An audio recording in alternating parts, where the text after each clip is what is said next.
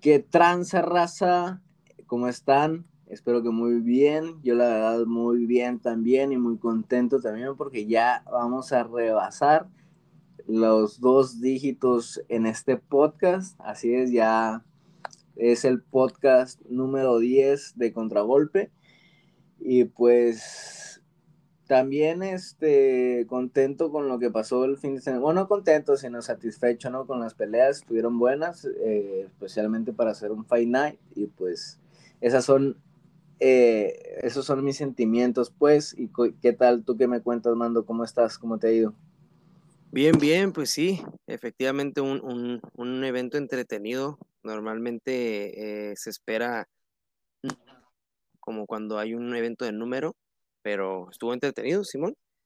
Este, sí, tú dirás. El único, único negrito en el arroz fue por ahí que no les fueron bien a, los compatriotas, pero de ahí fuera muchas cosas que, que ver y analizar.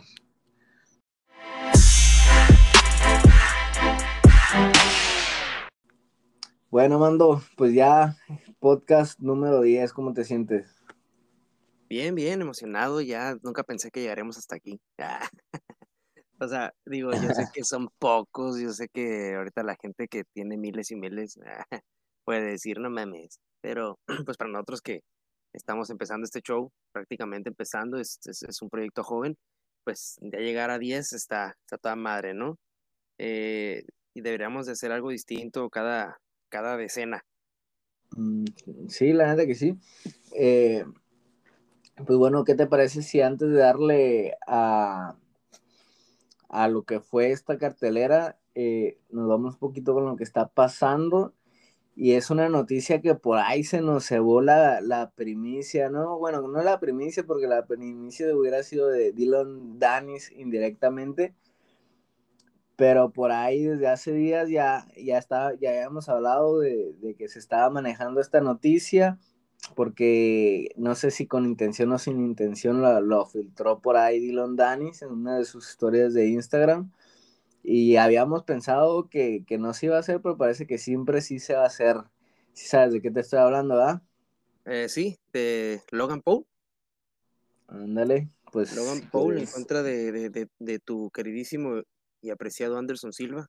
Así es, un buen reto para, para el youtuber que viene de, pegarse el tiro contra, contra Floyd Mayweather, pero ya este es un peleador más de su talla, ya es un peleador diferente, más, más peligroso que lo que pudo, haber ofrecido un retirado y, y siempre como poniéndole ese a esa probabilidad al dinero, mm, eh, Floyd Mayweather, que lo que es Anderson Silva, que, pelea más por los retos y por su legado y, por, por el sentimiento de, competir y de ganar.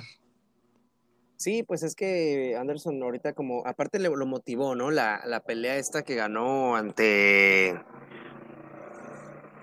eh, ante este ante Chávez Jr.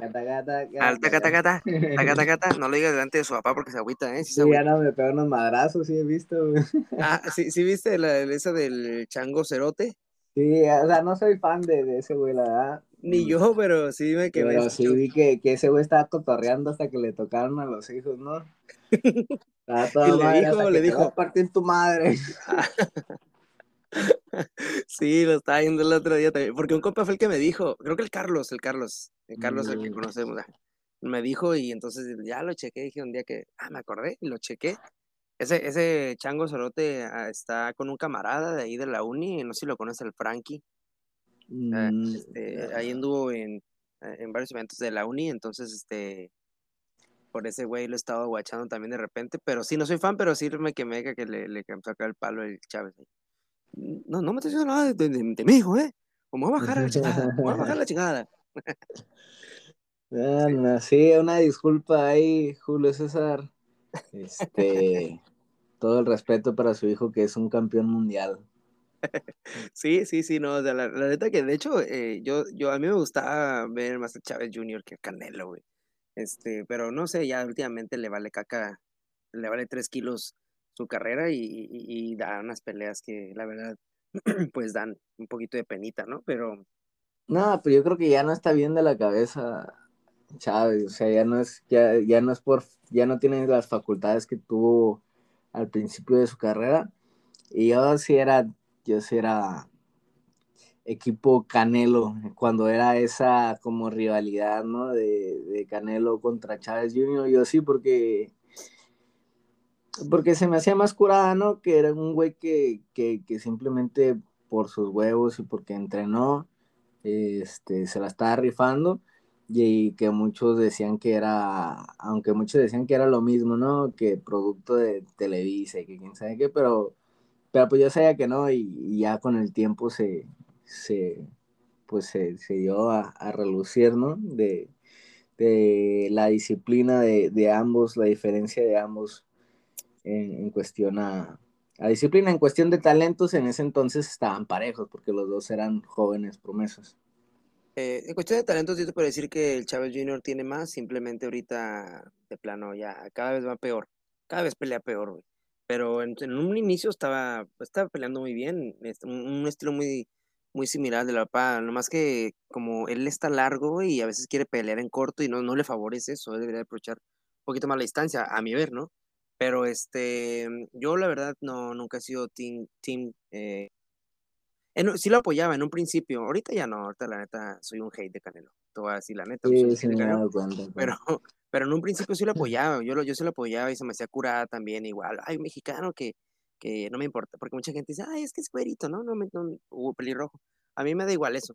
Este, yo digo, al principio sí lo apoyaba, ya después como que sí, de plano, la, el marketing fue descaradísimo y ya no, no me agrada eso en, en, en, en ningún peleador, sea del país que sea, pues este, ya que lo, que lo protejan tanto, eso no me gusta, no me agrada, ya no lo veo serio, ya digo, eh, ya es producto, ya lo están cuidando tanto porque se les va a caer su monedita de oro, entonces ya como eso me deja de agradar, pero ya desviándonos bien cabrón del tema, ¿no? Un día vamos a hacer un tema de, de, Canelo, porque sí tengo que tirarle hate por, por el podcast.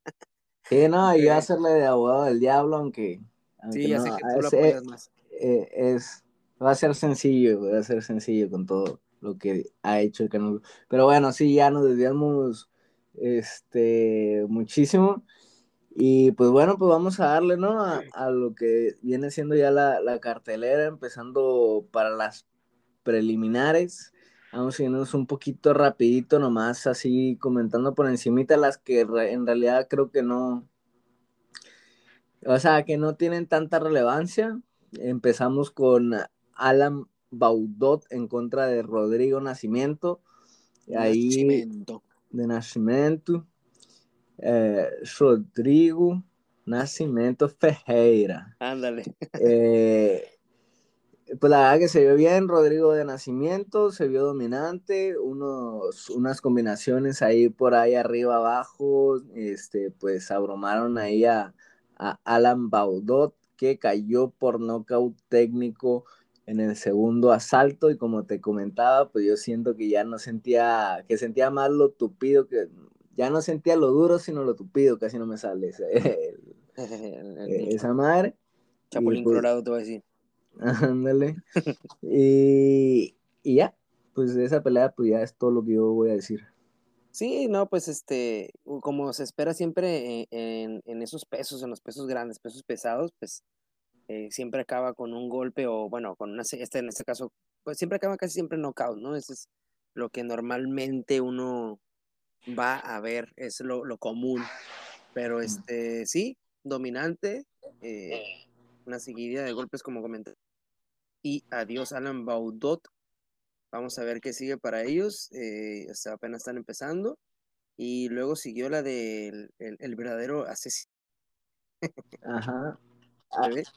Sí, ahí sacó la casta el, el verdadero de Babyface Assassin Malcolm Gordon, que venía de dos derrotas y dijo, ¿qué? El hermano de Figueiredo me vale madre, toma, y que gana. Pues aquí yo no tengo tampoco mucho que comentar, simplemente pues medio satisfactoria para mí la victoria de, de Malcolm porque era el que venía muy de underdog eh, y pues Francisco Figueiredo, pues ahora a, a, echarle más ganas porque pues el apellido ya se lo quemó en esta pelea, yo creo. Sí, yo también estoy un poquito más satisfecho de que haya ganado Malcolm Gordon y no tengo nada en contra de Figueiredo, no porque sea su hermano y con, el mexicano. Este, eh, pues eh, sí, es más satisfactorio que un peleador no se nos vaya. siempre, me, siempre me agüita pues que un peleador sea cesado, entonces que ya se hubiera sumado su tercera eh, derrota. Y pues creo que además a Francisco Figueiredo, este, pues no le afecta absolutamente casi en nada. Se puede decir casi, pues digo, porque como comentas tú otra vez, una derrota siempre te afecta, pero en este caso, en cuestión de, de, contrato, no creo que le afecte tanto tiene como el paro también de ser hermano de Davison Figueiredo, ¿no? Entonces, este, sí estoy un poquito de más, más satisfecho. Se la llevó por decisión unánime, pero al final de cuentas se la llevó, ¿no? Sí, no, o sea, pues él hizo lo que tuvo que hacer para ganar y ahí está.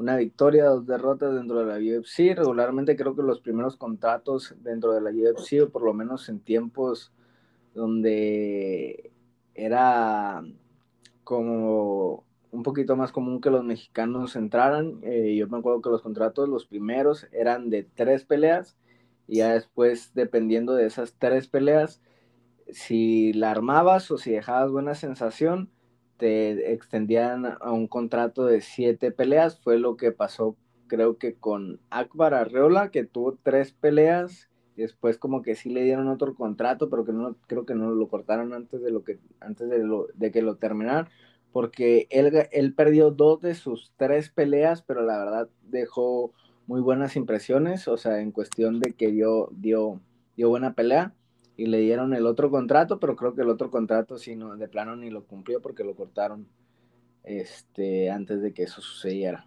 Entonces, pues yo creo que puede pasar eso con Malcolm, vamos a ver. Pues sí. Y pues la que sigue es Khalid Taja, o Taja, no sé qué, yo, yo digo que es Taja, ¿no? porque no, tienen, no usan acentos ahí en, en como esos países, no usan mucho acento, entonces contra Sergei, Sergei o Sergei Morozov. Pues como ya lo había dicho, está bien eh, decirlo conforme al país cuando no sabes cómo se pronuncia, entonces para mí es Khalid Taja y Sergei Morozov. Este, y pues sí, ganó Sergei Morozov, eh, se llevó ahí la decisión un anime y pues nada, otro pequeño underdog que se lleva, este un poquito menos que, lo que era Malcolm, pero también el underdog se llevó aquí la pelea. Sí, y ya venía de un empate y, esta suma su segunda derrota consecutiva, eh, Khalid Taja, este, así que, pues probablemente por el empate le den una pelea más. Y, este, pues para ver qué, si se, si se va o, o se queda, porque ya sería su, su tercera no victoria, digámoslo así. Entonces es un empate y, dos derrotas, así que vamos a ver a ver si no me lo cortan, la verdad. Este, yo creo que sí. A, otros peleadores lo han cortado por, por mucho menos, ¿no? Y pues bueno, ahora sí se viene lo choncho, que empezamos eh, con Montserrat Conejo Ruiz, que pues me la noquearon en 35 segundos a Mandalemos y la verdad eh, medio polémica la, detención. Sin embargo, yo estoy contento de que así haya sido. Eh, pues ya te diré por qué, pero pues no sé, tú primero dime qué piensas. Más bien tú ya lo sabes porque ya lo hemos platicado, pero pues pero ahorita le, me explayo con, la audiencia. Sí, yo también creo fue medio, medio, medio polémica la, la detención y pero comprendo, o sea, comprendo al referee porque la verdad sí cayó feo.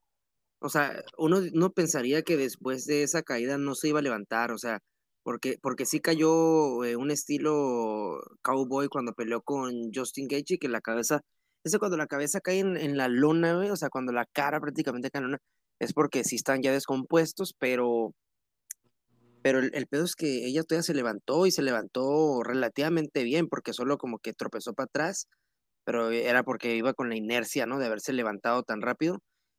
Y, y, y, se veía bien, se veía bien, o sea, no se veía noqueada, pero de igual manera yo creo que sí le iba a ir eh, a lo mejor un poquito peor porque mmm, me pareció que, que, que, cometió, en esos pocos 35 segundos cometió varios errores, o sea, como de quiso entrar y, y ahora sí que entro, recibo y salgo, pues se la aventó así. Creo que nomás conectó un golpe, no sé, mm, nomás recuerdo un golpe. Entonces prácticamente se estaba comiendo todo lo que estaba tirando Amanda y eso que la que entraba era Montserrat, pues. Entonces en ningún momento se vio como que eh, pudiera tomarla para un derribe o algo. Entonces, para mí sí le iba a superar. Es que es lo que estamos hablando otra vez, ¿no? O sea, de, de, de le dieron una pelea. eh, estaba en el top, ¿no? Amanda Lemos. Top 14. Ajá, muy pronto a lo mejor una pelea por el top. Se vio dominante en su debut, pero de todas maneras sí creo que fue eh, pues muy pronta esa, esa pelea. Teníamos como la duda, ¿no? Dijimos, no, pues chance y sí, chance y sí hay peleadores que la han armado en tan poco tiempo, pero pues no fue el caso, lástima. Lastimosamente no fue el caso. Pues lo que pasa es de que, ponle que no haya pedo que hubiera sido una 14.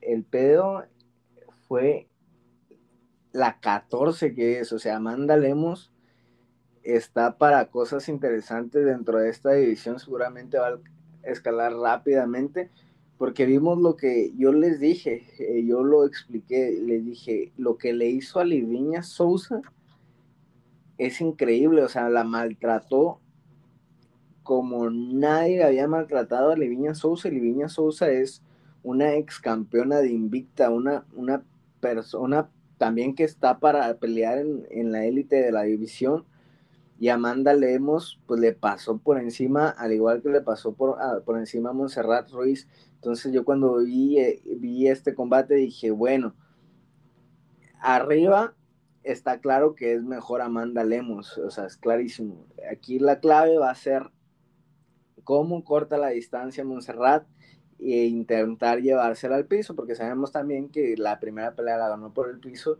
y su ventaja por las peleas que había visto de ambas iba a ser a ras de lona. Sin embargo, dentro de esos 35 segundos se vio que Montserrat no tenía la solución para entrar a, a poder derribar a Amanda Lemos. Y la verdad es que sí cayó muy descompuesta. Eh, y por eso entiendo también este, que, la, que el referee la haya parado enseguida porque pues como tú dijiste, caí de, de jeta a, la lona. Y seguramente estaba que, o sea, estaba fuera, o sea, por un segundo estuvo fuera, nada más que ese como que putazo quizás la, la revivió, podría decirse, el, el, mazapanazo que se pegó de, en la lona, la, la volvió a, conectar y ya volvió y se paró en putiza y se puso en guardia, pero pues ya le habían parado la pelea en cuestión de que pudo haber sido considerada temprana, pues sí, pero a la vez creo que fue lo mejor que le pasó. Y lo que te decía, a mí no me molestaría tanto una, una derrota porque yo sentía sinceramente que iba a perder. Lo que importa es de que haya aprendido y ok, ya aprendió que no se puede ir contra las de la élite nomás ahí a como gordita en tobogán hacia enfrente alegremente, o sea, si vas a ir para, para enfrente, tienes que ir moviendo la cabeza, tienes que ir esperando que te van a recibir con un jab, que te van a hacer recibir con un, con, eh, con un cruzado, y tienes que saber cómo, este, cómo, eh, pues, contrarrestar, contragolpear para poder acercarte y para poderse derribar. Se dice muy fácil, se dice muy sencillo, pero es súper mega complicado hacer eso. Este, por eso también eh, yo le doy mucho crédito a la pelea que él hizo contra Wonderboy Thompson eh, Gilbert Bones, porque él lo hizo a la perfección, hizo lo que tuvo que hacer para llevarse esa pelea y era una, un tipo de estilo similar esta pelea de Amanda Lemos, distancia, striking en contra de Montserrat más corta y, y grappling. Y, y, pues bueno, aquí no se fue para el, para el Jiu-Jitsu, pero pues esperemos que Montserrat aprenda mucho de esta derrota, se tome un poquito de tiempecito para, para aprender y para descansar, este, y que regrese más fuerte que nunca y que vaya escalando ya más poco a poco, que se la vaya llevando un poco tranqui. Talento tiene, entonces seguramente nos dará muchas alegrías a, a todos los mexicanos y pues nada, es todo lo que tengo que decir ya de, de este combate. Eh, mira, fíjate que me recordó un poquito, como que no, no estoy diciendo que la. Mucha gente empezó a criticar a, a Montserrat y decir eso le pasa por, por egocéntrica. A mí no me parece egocéntrica, me parece que, es sencillona. Eh, si lo dicen por la pelea que, la primera pelea que le sacó el dedo a la otra morra, la otra morra también está acá y cae el palo, ¿no? Pero este. Eh, me, me, recordó un poquito eh, a, a, Ronda Rousey cuando quiso pelearle así a, cometió ese error dos veces, pero ya la segunda dije yo, Ay, te pasas de lanza, ¿no? O sea, con Amanda Nunes, cuando quiso ponerse al tú por tú con ella y ya cuando quiso derribar, ya fue demasiado tarde, ya la tenía bien tocada. Esto me recordó un poquito a ella en el aspecto de que le ganó un poquito el ego, ¿no? El ego, no el ego de de striker, o sea, decir, ah, no, no, no, la voy a chingar eh, con mi striker, yo sé que ella es buena en eso y la voy a chingar en su área. Eso me, me, me, parece que fue lo que, lo que sucedió un poquito porque, porque, o sea, le estaban entrando los golpes y, y, y muy fácil, pues entonces, ¿por qué También, no te fuiste a tu área un poquito? O sea, no, no se le vio como que lo intentara, ¿me explico? Sí, yo creo que también tiene que ver, más que porque se haya que, que a, a, a chingar en el, en el, ramo de Amanda Lemos salió un poquito, pues la única palabra que, que, se me viene a la cabeza que puedo explicar es como sobreexcitada, que es lo mismo que, que pasó creo que poquito con Ronda, que ahí sí fue un poquito más lo que tú comentas, porque el, el, pinche coach la intentó le lavó el coco y le dijo que era boxeadora cuando claramente no, no es boxeadora Ronda Rousey, aún así la sentía como, la ves como, lo ves, lo notas en los peleadores cuando están sobreexcitados porque están como rebotando de más. No caminan, no se desplazan, están como rebotando y, y fue lo que, fue como se acercaron ambas, tanto Ronda Rousey como Montserrat. Y pues sí, o sea, por eso, por eso me hace tan hermosa las artes marciales mixtas porque tiene, o sea, miles de elementos que pueden perjudicar o no, o, beneficiar a, a, este a la pelea y uno como peleador siempre tiene que mantener como el balance, o sea, tienes que tener, mantenerte con cierto grado de frialdad, de mente fría, pero a la vez no puedes estar tan pasivo porque si el otro está más enchufado, pues te va a pasar también por encima, entonces tiene que haber un balance en todo. Sí, pues, pues eh, lamentable que haya perdido aquí la mexicana y como dices tú, me parece que sí, nos va a dar muchas alegrías en el futuro. Eh, ahora sí que aquí, como te digo, a veces aplica y a veces no, y el otro día lo comentamos, ¿no? Pero el, el se gana o se aprende, aquí creo que aplica, espero que aplique, pero no, este, seguramente. Seguramente. Sí, sí, es que, tiene, es que la morra es talentosa, la verdad, sí trae. o sea, digo, eh, también lo que comentamos de Ryan Hall también, el vato trae, entonces tiene para cosas buenas, simplemente hay que hacer ese ajuste y hay que decir, ¿sabes qué? Eh, a zapatero sus zapatos o mejorar esas áreas en las que eres un poquito, eh, ahora sí que como el FODA, ¿no? El maldito FODA. la de, las debilidades, pues fortalecerlas y, y este y, y, pues hay peleadores que han mejorado eso. Usman es uno de ellos. Ha, ha, mejorado, ha mejorado su striker y otros peleadores que lo han hecho. Entonces, eh, está para cosas buenas a Montserrat. Esperemos que la siguiente pelea entre un poquito más concentrada, que no le caiga mal la derrota, o sea, que no, que no se vaya para abajo como algunos prospectos les ha pasado. Eh, y que y que ya se deje tanta foto ahorita con Víctor Dávila. Sí, mejor que se las tome conmigo. sí, nada, o sea, pues sí, ojalá y todo esto le sirva, seguramente le va a servir y pues nada, este, pues que nos siga regalando más de esos lindos careos que hace con, de conejita. A ver si lo hace en el siguiente, ¿no? Debería, yo creo que sí. Esperemos. Y, Eh, y bueno, pues ya se me está cayendo la baba. Por, mejor vámonos ya a lo que fue el tiro de Daniel Rodríguez en contra de Preston Parsons. Que lo que estábamos comentando, ¿no? Que, que a veces no te sabes cómo van a llegar eh, estos peleadores que vienen de fuera y que, que, que, que a veces salen bravos. Y creo que sí es el caso de Preston Parsons. La verdad es que al principio sí me quedé como que, ay, güey.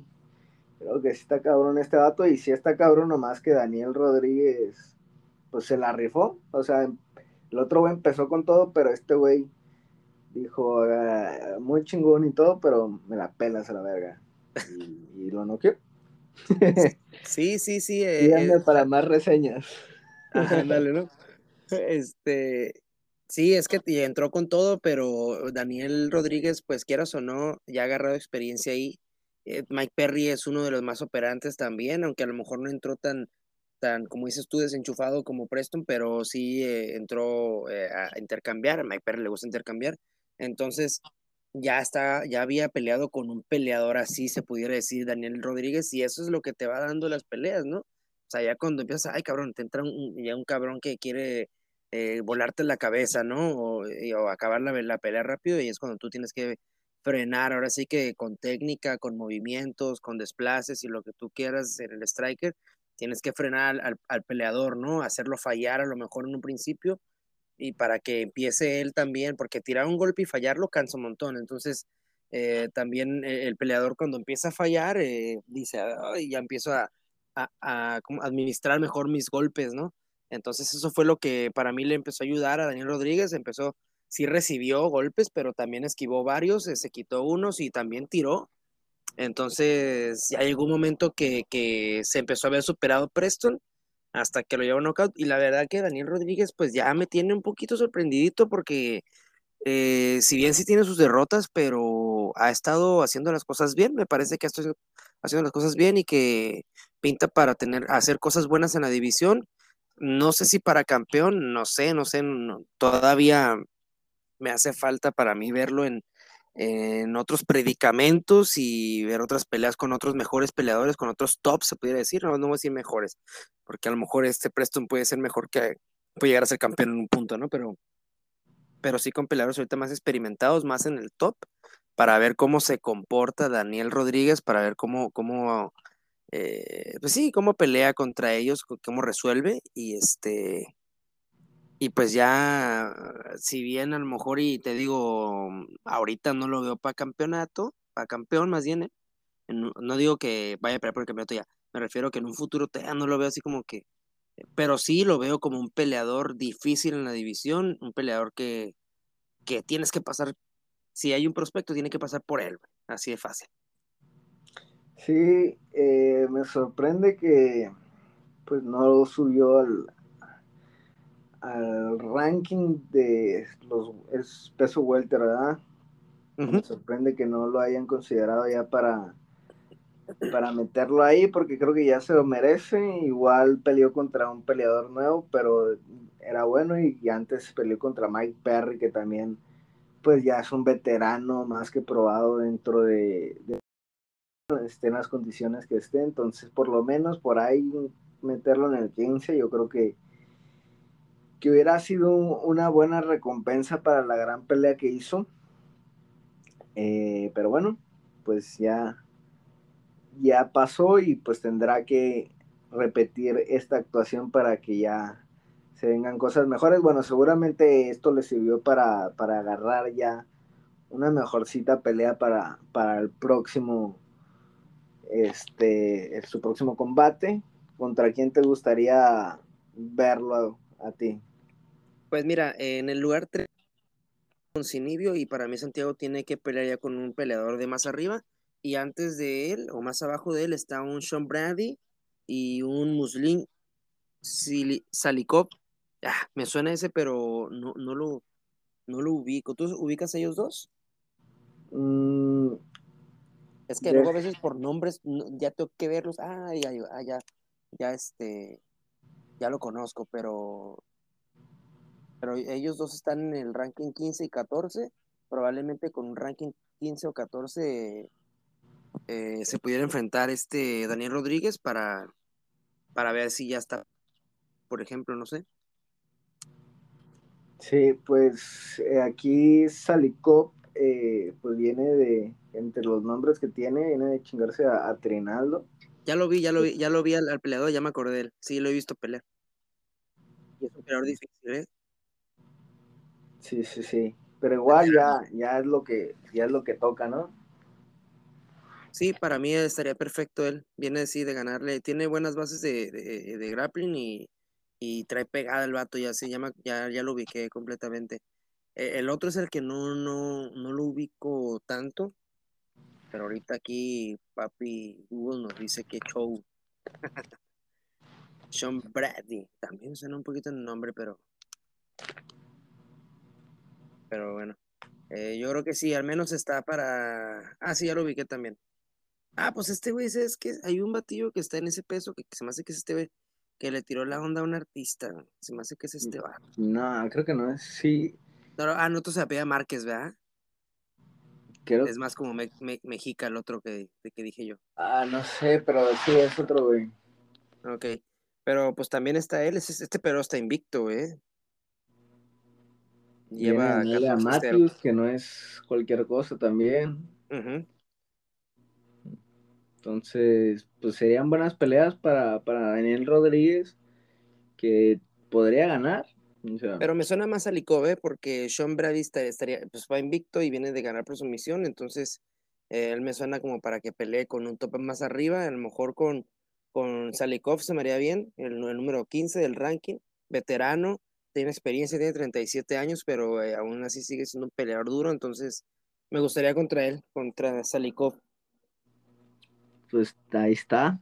Este, y bueno, pues, ¿qué tal si ya nos pasamos a lo que es la cartelera principal que la abre eh, nuestro, pues, paisano eh, de país y de, y pues también de ciudad. Musipiano, sería entonces, municipiano. Eh, Gabriel el Mogli Benítez, que pues lamentablemente perdió contra Billy Cuarantillo, de Cuarantillo. Aquí mi buen amigo el Billy, pues eh, estuvo muy intenso en toda su pelea, la verdad que muy bien.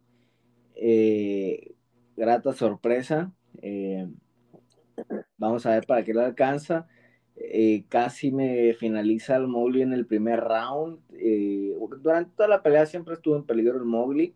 Tuvo sus momentos también donde le respondió pero creo que sí fue una clara victoria para Billy Cuarantilo, que pues de hecho es más clara que, el último se termina este, por nocaut técnico, dando golpes desde la espalda, creo que es la primera vez que veo una finalización así. Y más que justa, porque ya también estábamos hablando de otras cosas. Y pues también, o sea, no importa que no estés noqueado, no importa que, que, que estés bien, si no te estás defendiendo inteligentemente o si no te sabes defender, te pueden parar la pelea. Entonces, el Mowgli no tenía la solución a esos golpes desde la espalda que le estaban lastimando el ojo que ya traía mal. Entonces, perfectamente estuvo la detención. Y pues pararse de pie ante estos dos que uno por talentoso y el otro por también talentoso, pese que se vio sobrepasado, pero más que nada por por esa gran, por ser tan aguerrido, ¿no? Por, por demostrar ahí el espíritu mexicano a las adversidades y pues ni hablar, esta noche, bueno, esa noche fue mejor Billy Cuarantillo. Sí, la verdad que es lo que te iba a comentar yo de que, de que, que, que, buen peleador, o sea, independientemente que haya perdido, o sea, qué buen peleador es el Mowgli, eh, aguerrido, nunca se echó para atrás, siempre intentó solucionar, siempre intentó resolver la situación, pero pues simplemente se vio superado, como dices, por Billy Cuarantillo. Y, y, aparte que es muy buen striker, y también el Mowgli creo que en el tercer round le, le dio un knockdown, ¿no? sí, creo que sí. lo y ya parece que te digo, te comenté hace rato, ¿no? Parecía este travieso Arce, el, el, el, el móvil, lo desde el primer round lo desfiguraba, ¿eh? Porque se me hace que Cuarantillo, digo, no he recibido un golpe de él y ni lo quiero recibir, pero, pero este, parece que trae pegadita porque, o sea, lo puso, de por sí está feito el móvil, pues, y lo puso más feo con los putazos que le metió y desde primero lo, lo, lo, lo cortó, creo, en la cara y o creo que fue que le, le bajó la sangre, pues, y que le hinchó el ojo bien gacho. Y, sí, desde el principio le, le hizo la, ahí la inflamación en el ojo al móvil. Sí, y, y, pues no sé, esa digo, eh, independientemente que haya perdido, la verdad que fue un peleón. Para mí dieron buen, buena pelea los dos. Un Molly que no cae tan fácil. Eh, pero, ¿sabes qué? Ahora me, siempre te digo que, que como que Molly cuando toca a su rival, a veces se va medio acelerado, lo que te comentaba que el Márquez decía, ¿no? Pero en esta ocasión fue al revés, me pareció que fue al revés, o sea, como que sí lo, le, dio un knockdown y a lo mejor no lo puso tan mal, pero creo que sí pudo haber acelerado un poquito ahí, este, metió un poquito el acelerador ahí para, para intentar, pero de repente como que dudó, entonces, eh, pues no sé si, si, si, yo, yo no soy quien para decirle al Mowgli cuáles son sus errores y cuáles no, pero digo, igual siempre lo, lo, decimos aquí, somos un par de aficionados, a lo mejor tú estás más cerca de, de ser un analista, pues estás este, entrenando o estás entrenando para ser ya un, un peleador profesional, entonces, pero yo soy un aficionado que aquí está opinando y para mí pues le faltó como ahora sí meter el acelerador en esta pelea cuando lo tocó, pero pues mmm, no sé, sí, no, no sé qué... pues, o sea, eh, en papel pues si, si, na si nadie, este, es como si nadie que no fuera futbolista pudiera hablar de fútbol, cosas así. Todo el mundo tiene derecho de hablar este, de, de cualquier tema, en, sin importar qué, qué, es lo que haya hecho, y tienes aún más credenciales cuando eres, que es, o sea, si has practicado el, el, el deporte, pues obviamente tienes más credenciales, pero pues también tienes las mismas credenciales si has estudiado para para este para hacer esto, para hacer análisis, para ser objetivo y, eso lo has hecho tú, así que tampoco te tires, eh, pinche mandillo. No, solo no quiero caer en ese, porque, por ejemplo, el Chávez una vez dijo, eh, en una entrevista ahí con el escorpión, ¿no? Le dijo que le está hablando del Faitelson y el escorpión boxeado, ah, dice, no, dice Chávez, no importa eso. Dice, eso es, hay analistas que son mejores que no fueron boxeadores y que son mejores analistas que un mismo boxeador. O sea, esa parte la comprendo. Solo no quiero caer en el. Por ejemplo, una vez se toparon unos morros a, a, a Edgar Castillo. ¿Te acuerdas de Edgar Castillo, el, el futbolista que estuvo en Cholos? Sí, también estuvo en el América y gringo, ¿no? Primero mexicano, pero después se fue a Estados Unidos. Ajá, sí, sí, sí. El homie. Eh, entonces eh, se lo toparon y, lo, y los morrillos le decían, no, pero cuando acá, vete para este lado, no te vayas para este, o sea, dándole tips, ¿no? Morros de X de la calle, no quiero caer nada más en eso, ¿no?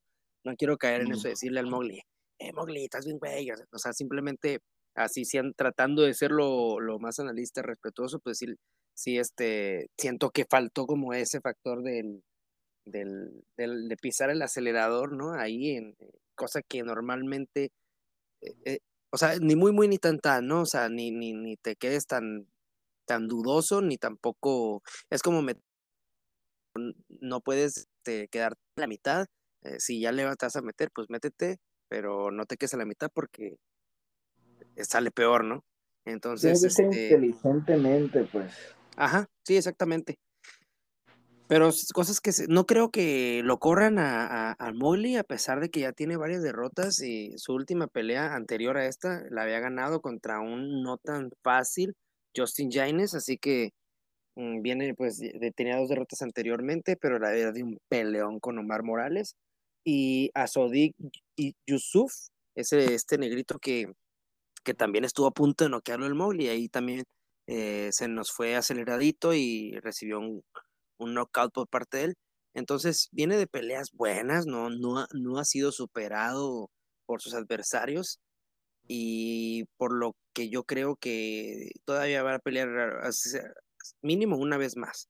Entonces, este... No, pues o sea, el Mowgli tiene claramente nivel para estar ahí dentro del roster de, de la UFC.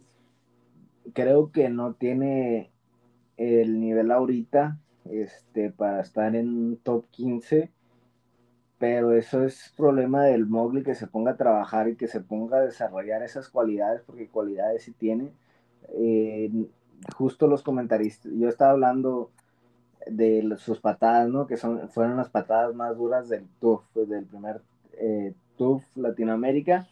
Justo lo que decía el, comentarista antes de, de, la pelea era, no, pues los del, D, los del AKA que los que no saben que es el AKA es American Kickboxing Academy, que por cosas del destino o ironías de la vida, American Kickboxing Academy se le reconoce más por su lucha, por Caín Velázquez, por Daniel Cormier, por Khabib Nurmagomedov, que por su por, por, el striking, ¿no?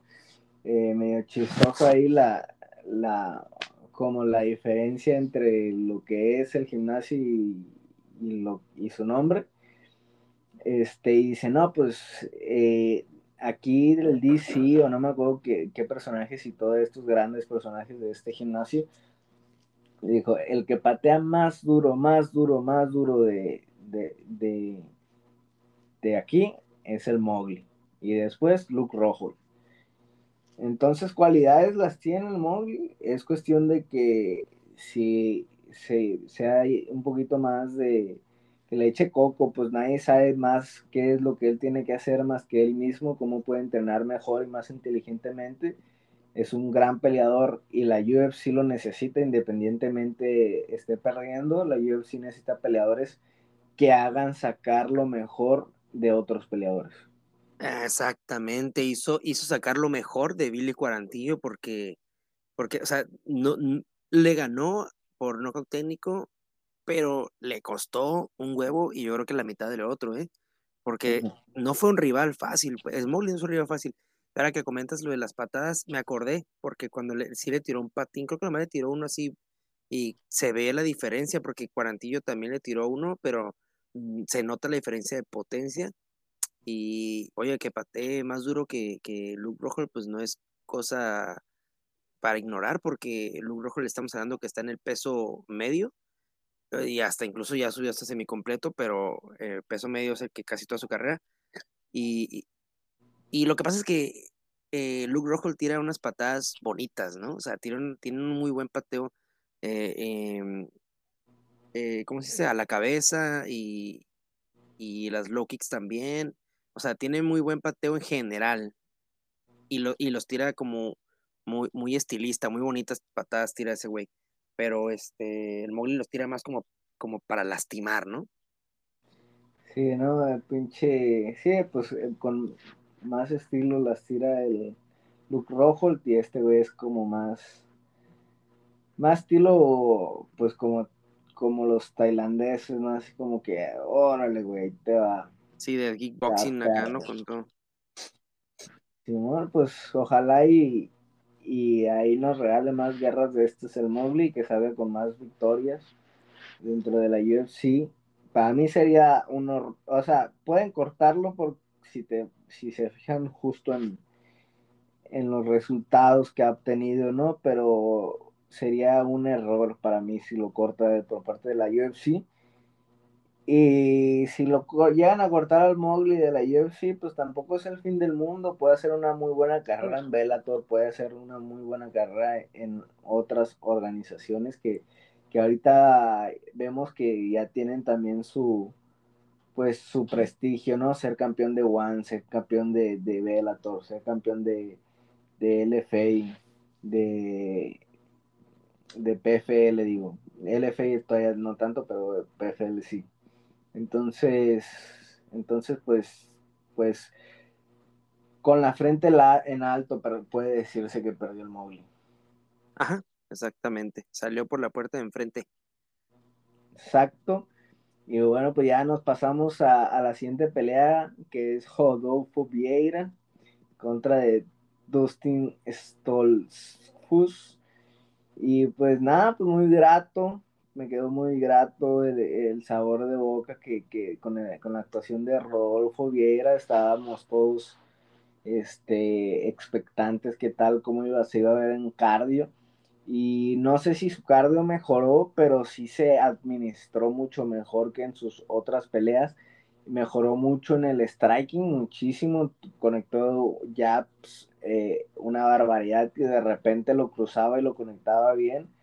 Eh, Dustin como por ahí del segundo, la mitad del segundo para enfrente también todas sus cosillas, pero la verdad es que arriba se la llevó Rodolfo Vieira y cuando tuvo la oportunidad de someter, sometió y, ahí se vio muy ágil, ¿no? Cómo salta la espalda y logra hacer ese mataleón que ya venía tapeando Dustin Stolfus desde, desde antes de caer al piso, ¿no? Gran estrangulamiento con gran presión y, también pues esa agilidad ninja de, de Rodolfo Vieira. Sí, hermosa sumisión, la verdad. Yo eh, como te digo, no, de, de sumisiones eh, eh, me falta pulir ahí, pero, pero sé apreciar cuando están excelentes las sumisiones. La encajó muy bien desde que lo tenía, desde que estaba arriba, como dices tú, ya prácticamente venía tapeando, pero yo creo que lo que lo obligó a tapear es cuando cayó el salto, eh, ahí haber sentido el apretón, haber sentido como, como cuando te pegan en la garganta, porque porque cuando cayó se ve cómo se, se logra separar, pues obviamente por la, por la caída un poquito el brazo del cuello y como que ha de haber golpeado, ¿no? Entonces he sentido como que, que le iba el aire y tapeó como con, con desesperación, pero estuvo bien curada su misión, la verdad que, que eh, se me hace bien curada cuando los cuando encajan el mataleón eh, arriba del, o sea, trepados en el, en el rival, ¿no? Porque no es en el suelo. Sí, no, todas las sumisiones que son como aéreas o de, de pie son espectaculares. Eh, pues la mejor que, recuerdo hasta ahorita es una que ni siquiera me acuerdo quién la hizo, pero se la hicieron a Jorge Masvidal, un triángulo invertido desde arriba. Uh, sí. cae dormido ahí. Sí, sí, sí, esa, esa, esa, ahí les recomiendo neta que la busquen.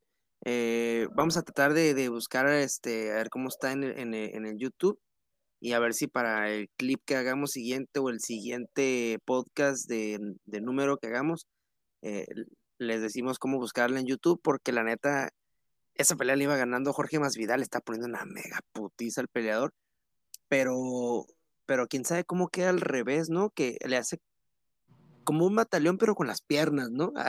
si se pudiera... No, pues es un triángulo, nada más que está invertido, o sea. Ah, es que eso es lo raro, pues, haz de cuenta que es como si hubieras hecho, es un triángulo, pero es como si hubieras hecho, como si alguien hubiera, como si hubiera pasado la mano con el, o sea, el brazo en el cuello y uh, por ahí fue el, es que, es que lo agarra bien raro. Yo nunca he visto esa sumisión otra vez, yo no he visto esa sumisión otra vez, pues, después de verla con Jorge Masvidal, no sé si tú lo hayas visto. Pues en Jiu-Jitsu sí, este, la he visto muchas veces en MMA, creo que no, no estoy seguro invertidos, creo que no. Eh, en mi tercera pelea amateur yo intenté hacer un triángulo invertido, no me salió, pero después sometí con ambas. E, es como el twister, el twister es muy raro verlo en MMA, no sé si... En Jiu-Jitsu con gi no es permitido, porque es a la columna vertebral, entonces ciertas llaves que son como muy peligrosas eh, no son permitidas ciertas, ciertas, eh, ciertos como eh, eventos sí los dejan hacer, más en Nogi. Eh, y en Nogi sí creo que también es un poquito común ver los twisters, pero, pero con Gui pues no se puede, así que no. Este, pero cada vez se ven más. yo me acuerdo que al principio nada más era el Korean Zombie, creo que ya son como cuatro güeyes que han hecho el twister. Hay un peleador que lo hizo, no me acuerdo cómo se llama, pero hay un peleador que lo, ya van dos veces que lo hace en UFC. Él, él mismo lo hizo dos veces a diferentes rivales y lo busca, el vato lo busca, el, el Twister, entonces está bien curada. Pero lo va a buscar. Clemens, esa de Jorge Masvidal. eh, no quiere tapear Jorge Masvidal y pues lo, está parado y pues cae dormido completamente. Sí, pues muy bien, Rodolfo Vera, vamos a ver a quién le ponen. Creo que todavía no deberían de ponerle ningún top 15. Viene de, una, una derrota que pudo haber sido dolorosa antes de esta pelea. Entonces yo creo que otra más para cojar ahí un poquito más en la experiencia, en la confianza, estaría bien antes de que lo avienten contra los Leones. ¿O tú qué piensas? ¿Tú qué piensas? Pues sí, no, sí, una, pelea antes de un top, porque el 15 es André Muñiz y, pues también viene de, una, ya viene de pelear con peleadores de, de, pues de él, más de élite, André Muñiz, entonces, este, sí me gustaría que antes de pelear una pelea por top, pues sí le pusieran algún otro peleador que no esté rankeado. Pues sí, hablando de submisiones este, pues, ¿qué te pareció la de Mateus Camrod en contra de tu queridísimo One Punch Man Jeremy Stephens?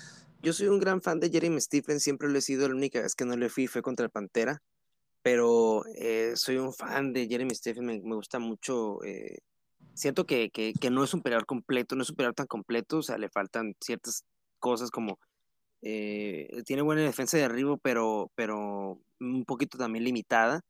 Pero este peleador, Mateus, que no conocía, yo la verdad no lo he visto pelear. Sabía que, creo que, no sé si, creo que no está invicto, pero creo que no UFC sí. Eh, entonces, este, hizo ver fácil, o sea, hizo ver súper fácil ganarle a Jeremy Stephens. Súper fácil. los. Y, no lo dejó hacer absolutamente nada. Jeremy Stephens normalmente, si pierde, sus peleadores no se van limpios y este peleador ni sudó. Lo hizo ver súper fácil, lo derribó, con, eh, le agarró la pierna, lo derribó, para empezar lo derribó súper fácil, eh, le buscó, lo buscó y lo tomó y Jeremy Stephens no tuvo más que tapear. Pues sí, eh, la verdad no lo conocía, pero ya cuando venía saliendo, que dijeran, que decían de que entrenaba, que entrena en American Top Team, dije, no, pues de seguro es un prospecto fuerte, porque para que lo pongan contra Jeremy Stephens, ya, ya tiene que, o sea, es porque lo quieren empujar, ¿no? Este, y pues bien, perfecta la, la sumisión y su plan de, de, juego lo llevó a cabo. Evitó el, el, striking, que era lo más peligroso de Jeremy Stevens, y, y, ahí no recuerdo perfectamente, pero encajó una llave de pie, no me acuerdo si fue una Aquiles o heel hook, pero hay uno de esos dos. Y pues te llamabas Marta Jeremy Stevens. Sí, sí, y pues ya es su quinta derrota de Jeremy Stephens. Em, así que igual es un peleador que difícilmente van a cesar de UFC, pero ya menos que acumules una racha, pues la verdad que ya acumular cinco derrotas consecutivas y, y un no contest contra este el Pantera, pues ya estamos hablando de cosas serias, o sea, está en peligro, si no lo van a cesar está a una pelea de que lo, de que lo corten. Y un Mateos que la verdad sí me, me, me, me, agradó bastante. O sea, la verdad que a partir de aquí lo pongo en la mira porque se ve que viene para cosas buenas. No lo vimos intercambiar con Jeremy Stephens, pero me parece que no tiene mal striker y que terminó ahí como haciendo un jugueteo de golpes con, con Paul, Paul Felder, ¿no? No sé si lo viste ya cuando lo estaba, porque él fue que lo entrevistó. Ah, y eso, sí, sí. Eso como, y el otro día como que se cubrió. Ya me voy antes de que me noqueen. Sí, se vio como mi nena, así como que, ay, no, espérate. Nada, pues, pues hay, hay que verlo más a, a Mateus y Jeremy Stephens, eh, pues, la verdad es que era una, no era cualquier cosa, pues Mateus, lo vimos, o sea, es interesante, es un prospecto interesante. Yo creo que Jeremy Stevens se debe preocupar cuando empiece a perder en contra de güeyes que, están ahí flotando. O sea, cuando llegue a, perder en contra de, por ejemplo, eh, no porque se, no que sean de la misma, de la misma categoría, pero pues revisando la, la cartelera, que llegue a perder contra un Dustin y tampoco estoy diciendo que son malos, nada más estoy diciendo que realmente están ahí nomás flotando dentro de, de, la cartelera, que llegue a perder en contra de Dustin Stolufus, que llegue a perder, aunque me duela, en contra del Mowgli Benítez, este, que llegue a perder en contra de, no sé, una un calitaja, ahí ya es como que, pues... Con, peleadores irregulares, ¿no? Cuando empieza a, perder con peleadores irregulares, ¿no? sí, o sea, que ni, que ni sean ni Funifa, pues, mediocres. Ajá, sí, mediocres en el buen En cuestión de, o sea, todos los de la UFC son buenísimos, mediocres dentro de ese nivel. Ajá, sí, sí, sí, no, pues ya cuando estén como eh, eh, como lo dijo Tony Ferguson una vez, ¿no? Acá vive el día que me veas perder con los jovencitos que vienen subiendo, ahí sí habla que mi, carrera está acabada. Y eh, ese va a ser el caso de Jeremy Stephens, el día que lo veamos perder con jovencitos, como dices tú, Mateus no es cualquier cosa, y, ya pues aquí cheque el dato, si su primer, su pelea de debut la perdió por decisión dividida, así que, bueno, vamos a darle ese granito de la duda porque, pues, si hubiera dicho, ¿sabe? Por knockout, por sumisión, tiene una pelea perdida por eh, dividida, entonces a, lo mejor en un futuro se enfrenta con ese mismo rival y lo, le pasa por encima. Fuera de eso, solamente tiene un no contest y todas las demás son victorias, así que pues se ve que viene para cosas buenas. Eh, es un prospecto, para mí, muy buen prospecto, pero te digo, eh, hay que verlo todavía un poquito más. Tiene, tiene victorias por knockout, knockout técnico, y sí, no tiene ningún. Ah, no, sí tiene un KO, el, anterior contra Scott Holtzman. Pero de ahí en fuera, no técnicos, decisiones y sumisiones. O sea, es un peleador para mí. Eh, por las tarjetas que estoy viendo, digo, no lo conozco tanto, pero ah, por lo que veo, un peleador que te puede acabar de, eh, en diferentes vías, sumisión, knockout o, o una decisión. Sí. Eh, pues ahí está uno más que se agrega a la lista de los ligeros. Eh, a este nada más le faltó cantarle el tiro del Pantera para, ponerle palomita a todos los requisitos para ser prospecto, ¿no? Este sí me gusta para Chikatse, güey. Pues sí, fíjate que a mí Chikatse me cae gordo, güey. Por eso lo quiero a mí también, Entonces, sí, que le pongan este tipo de prospectos.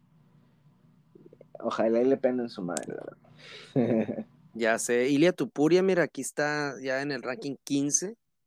Y este estaría interesante que. No, con, con Tupuria no me gustaría verlo ahorita. A Topuria le pongan a Mosbar y a, y a este güey. Eh, no, pero ¿sabes qué, güey? Ando, ando no sé, una vez más los tiempos han sido difíciles, estamos grabando, ya son las 11.24 de la mañana de la noche, este, verán que estoy mal por todas las babosadas que estoy diciendo, pero eh, esto es ligero, güey, no es pluma, güey, me equivoqué. Ah, madre. Es cierto, es cierto. Es que Jeremy Stephens me confundió, güey. Porque Jeremy Stephen estaba peleando en peso pluma. con, pues, con el Pantera, pero en peso pluma. Es que ese güey se cambia de divisiones a cada rato, ¿no? Pero bueno, ok, peso ligero. Chingada madre. Ya me hicieron acá mover todas mis tarjetas. no, pues ahorita está Tiago Moisés viene de perder, a lo mejor eh, Diego Ferreira.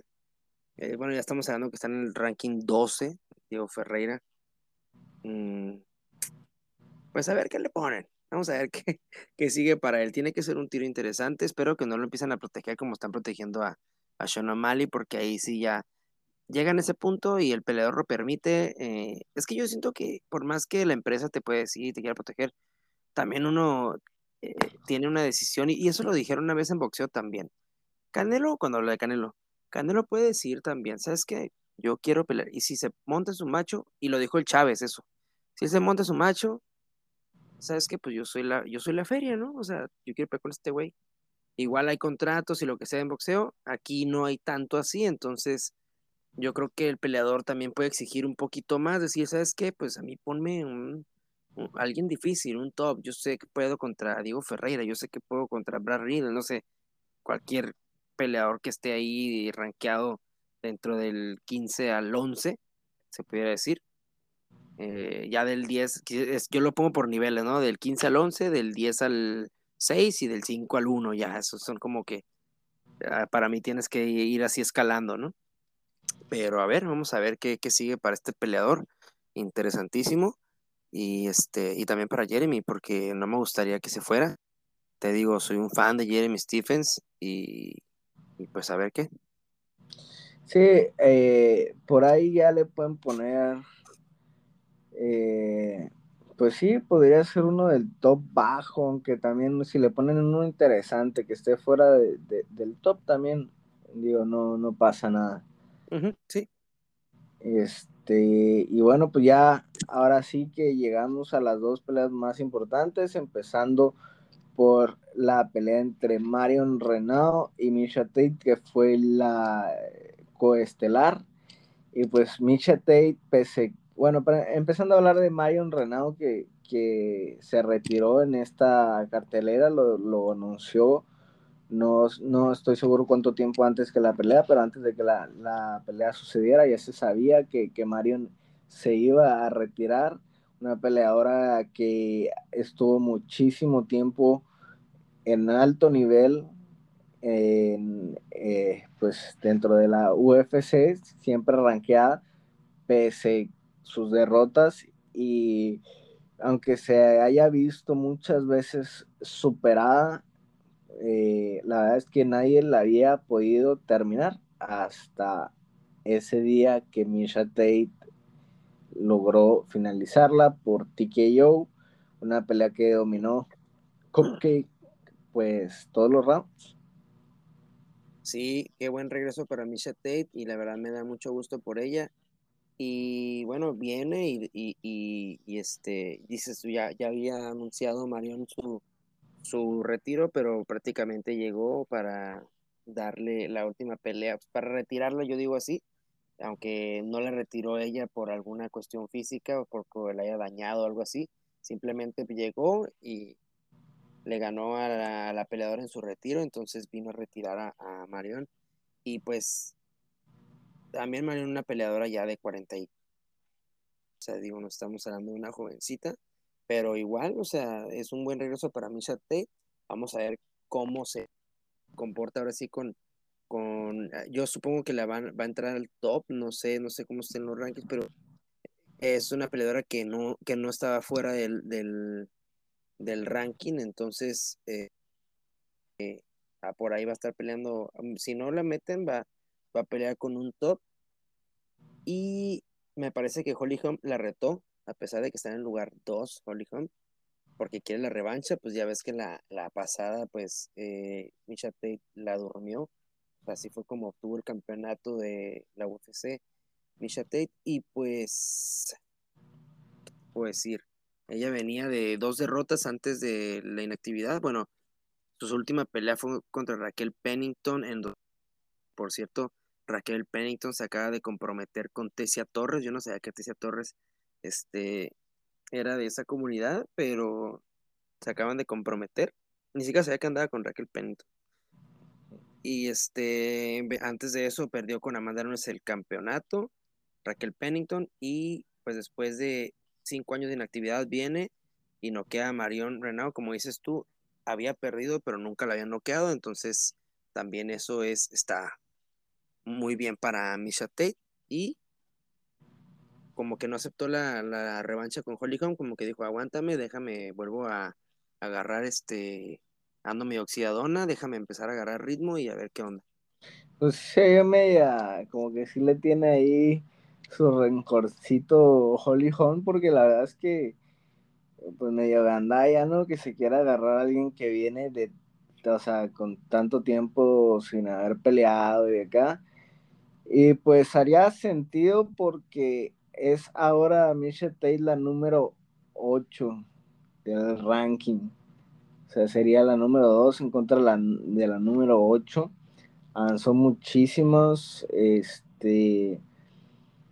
Ah, pues. Ah, sí, es cierto. No la encontré yo, según yo no estaba. O sea, arrebasó a Carol Rosa, que no la conozco, Julia Ávila, que tampoco la conozco. Mm. Si Julia Ávila es la que se parece a la, a la, a la de Malcolm, que te dije otro día. Ah, sí, ganó, perdió la última ocasión, me imagino que ganó, ¿no? Eh, creo que sí ganó. Este, Eud Banks la conozco, pero pues viene de ganar y perder, perder, ganar, perder, Sí, es irregular. perder. Sí, es irregular. Penny Kiansat, que es muy buena. Este, pues ahí se, ahí sí que, que la jerarquía de lo que significa Misha Tate se vio. Pues ahí Lina Landsberg, que es una buena peleadora, pero creo que también es medio irregular. Ujú. Eh, Macy Shiason, que no la conozco, también la rebasó. Y Sarah McMahon, que pues también muy irregular y ya muy veterana, ¿no? Entonces, Y es que esas últimas cuatro que mencionaste creo que vienen de derrota, güey, porque eh, bajaron un lugar en el ranking, o, o entró Misha Tate y las bajó nada más porque sí. Que yo sepa, vienen de una derrota. Pa Panic Ansat viene de victoria. Mm, Este, a ella le habían dejado en el lugar 11. y, y bueno, pues ya las ya nada más no rebasó a las que son uh, la, la mera berenjena de, de la división, que son Caitlin Vera, que ya es una gran peleadora, Yana Korniskaya, que, que no creo que sea la gran peleadora, pero pues que ahorita se está ahí eh, peleando con, con top. Las que últimas hasta- dos, las Ajá. últimas dos pelea- que pelearon con Irene, ¿no? Ketlin Sí. y, y Jana. Ándale. Juliana Peña, que ahorita va a ir por el título. Pues la mismísima Irene, Aspen Lat y pues Holly Holm y Ger- Ger- Germany de Randami. Sí, para mí Tate tiene que pelear todavía ahorita con. Yo digo que le den un regular eh, del top, pero irregular. Uh, Lina Lance, Landsberg estaría bien para mí. Este, Sihara Eubanks. Eh, a lo mejor un poquito peligrosa Eubanks, me parece que trae dos, tres pegadillas, pero unas, aunque estén por debajo de ella, me parece bien. Eh, Ketlin Vieira ya se me hace un poquito peligrosa para Misha Tate, pero igual no me, no se me da tan descabellado, pero para mí podría pelear con cualquiera de las que están eh, poquito abajo, no, no, no hasta abajo, pero sí, por ejemplo, Sarah McMahon, algo así.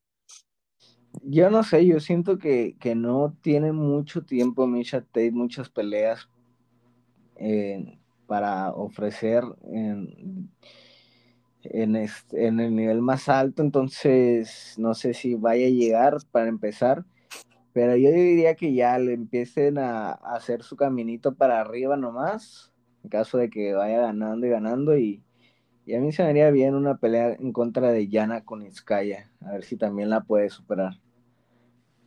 Eh, un poquito peligrosa también para mí, Jana, a pesar de, de su última derrota, pero y- sencilla, pero tampoco me molestaría que peleara con ella, también se me haría pues razonable. Se me hace mucho más difícil Caitlyn Viera que Yana Kuniskaya, la verdad.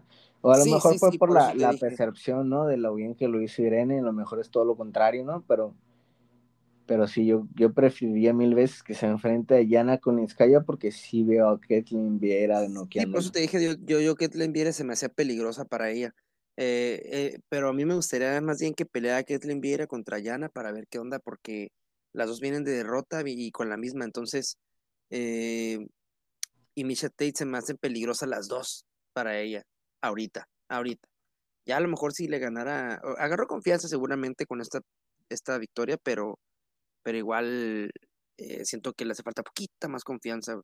Y yo creo que igual no creo que vaya a ser campeona otra vez, pero es que aparte la campeona que está, o sea, no es, pues, ese es el pedo, pues que la campeona es Amanda, pues. Y ella eh, después de la pelea dijo, no, yo no vengo aquí nomás porque sí, yo vengo a recuperar el, el título. Y, y sabes qué me estoy fijando, Eh, la última pelea de Kitlin Vera justamente es en contra de Yana con Iskaya y perdió por decisión. Ah, ok, ok. Ellas. Ah, sí, cierto, sí, cierto, porque cuando iba a pelear Irene te, eh, comentamos eso, ¿no? Que bien, que le ganó a Irene, sí, cierto, tienes razón. y antes de eso le ganó a Eubanks, Kaylin Vieira.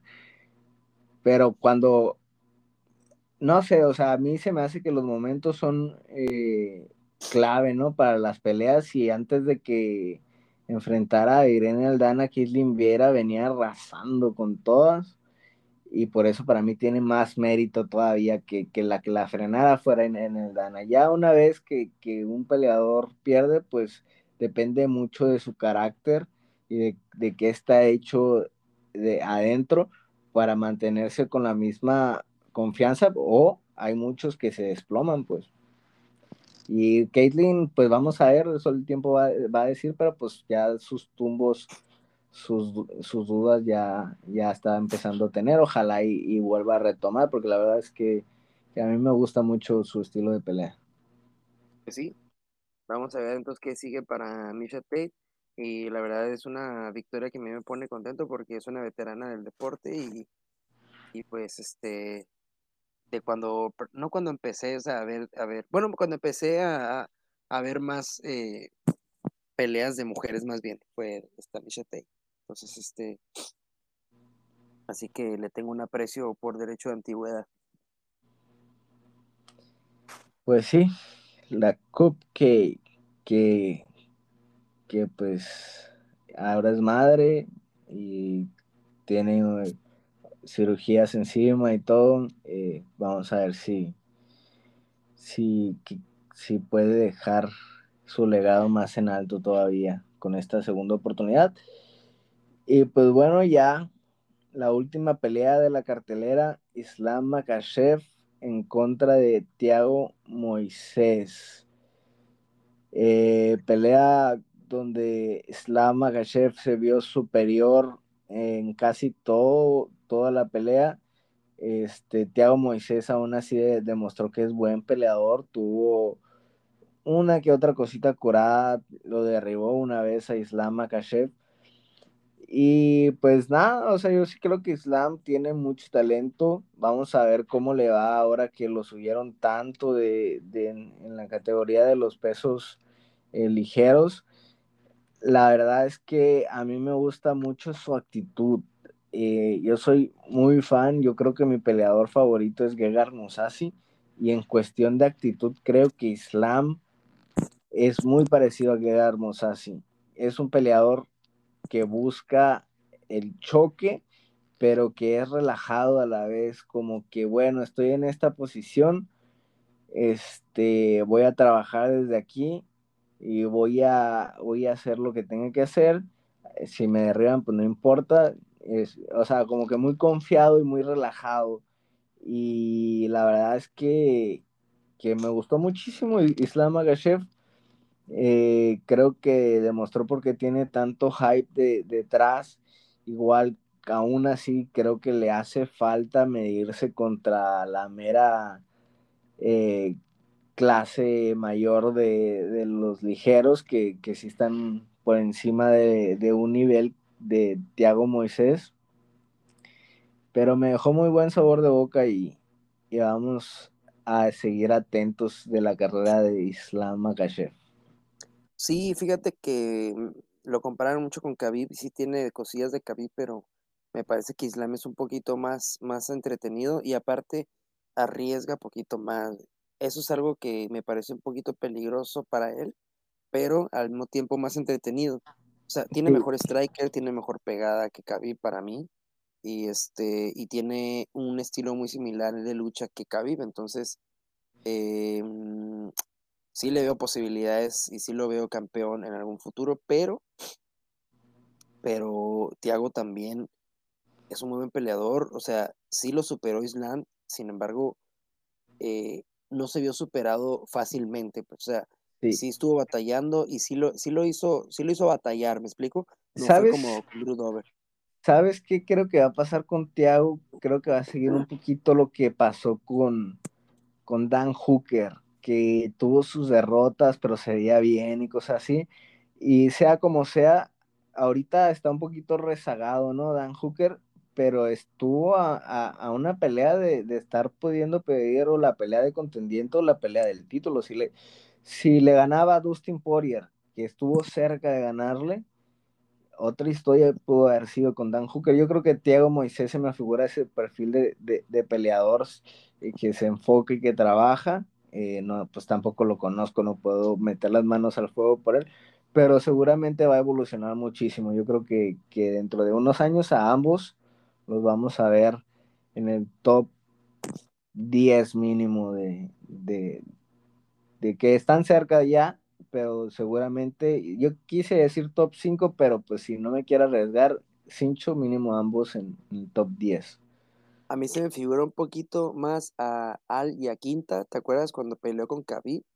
Eh, se me hizo muy similar, de hecho, la pelea, una, o sea, un peleador que le costó trabajito a Khabib para hacer un, creo que estaba como en el ranking 10, una cosa así, o 8 por ahí, y le dieron la pelea por el campeonato eh, vacante a, a, Quinta y contra Khabib, y no fue un rival fácil, de hecho, la ganó por decisión esa pelea Khabib, y me parece como ese estilillo de peleador así como aguerrido, que trabaja, calladón, este, así me, me pareció, pero sí, es más o menos el estilo también de, de Dan Hooker, ¿no? También es más o menos así. Solo que Dan Hooker sí es más de, opinar, ¿no? Pero en cuestión de, de pelea, o sea, me, me, me, hizo muy similar. Y sí tuvo cosas buenas, Tiago. Eh, está, este, está, es un peleador que está curado, o sea, sí me agradó. Eh, y a Islam, pues, mm, mm, solo no me gustó que lo subieran tanto en los rankings porque pues no peleó con un top 5, o sea, peleó, peleó con un peleador que estaba por debajo de él en el ranking 14, una cosa así estaba este Tiago. Eh, entonces, pues la verdad sí se me hizo una exageración eh, que los sí estaban en el ranking 14 porque aquí bajó un lugar y está en el lugar 15 ahorita. Se me hizo una exageración que lo pusieran arriba de Tony, por más que Tony haya perdido, eh, arriba de Dos Años, arriba de Dan Hooker, arriba de Magreo no me molesta. o sea, arriba de, varios peleadores que ahí están y han tenido derrotas y también, pero no sé, me pareció una exageración, pero sí me parece que está para campeón Makachev. Yo no sé si voy a llegar a ser campeón. Eh, si llega, depende de quiénes le pongan. Si a mí me gustaría que fuera contra Michael Chandler. Michael Chandler habló antes de que actualizaran los, los, el ranking. Él dijo, yo soy el número 4 y ese güey le ganó el número 14 y es el número 9, que no me, o sea, que no estaba para, para, para ponérselo a él, ¿no? Y pues toma, ¿no? Ya está uno abajito ahí respirándole la nuca. Ojalá y se haga, me gustaría mucho que se haga porque sería una otra de estas típicas peleas de que o pierde o, aprende, ¿no? Porque aquí el prospecto es Islam y, no creo que... o sea, muchos lo comparan con Khabib, pero pues hay que los de la cabeza Khabib, no es Khabib y los caminos pueden ser diferentes y aún así llegar a ser igual de grandes. Entonces, si ganara Michael Chandler un supuesto tiro en contra de Islam Makhachev, no me sí que lo, haría crecer por su que, porque tiene la misma mentalidad de Khabib de entrenar, entrenar, entrenar, entrenar, o sea, es disciplinado. Y si le llega a ganar es porque pues, va a demostrar que, que tiene el talento suficiente para seguir brillando en contra de alguien que claramente pertenece al top 5. Entonces, pues eso, o sea, sí me gustaría verlo mucho contra Michael Chandler, no tanto contra Vinil Darius. Eh, no sé por qué, no, no, se me apetece tanto. Y, contra, y pero pues ya meterlo contra contra Justin Gaethje no me gustaría porque ya sería una pelea de contendientes. Si le gana a Justin Gaethje, ya va, tiene que ir por el título. Entonces, eso sí ya sería, se me da muy rápido. Eh, yo creo que ganándole a Michael Chandler, como Michael Chandler viene de derrota, pues todavía necesitaría otra pelea más para pues, pues una contendiente.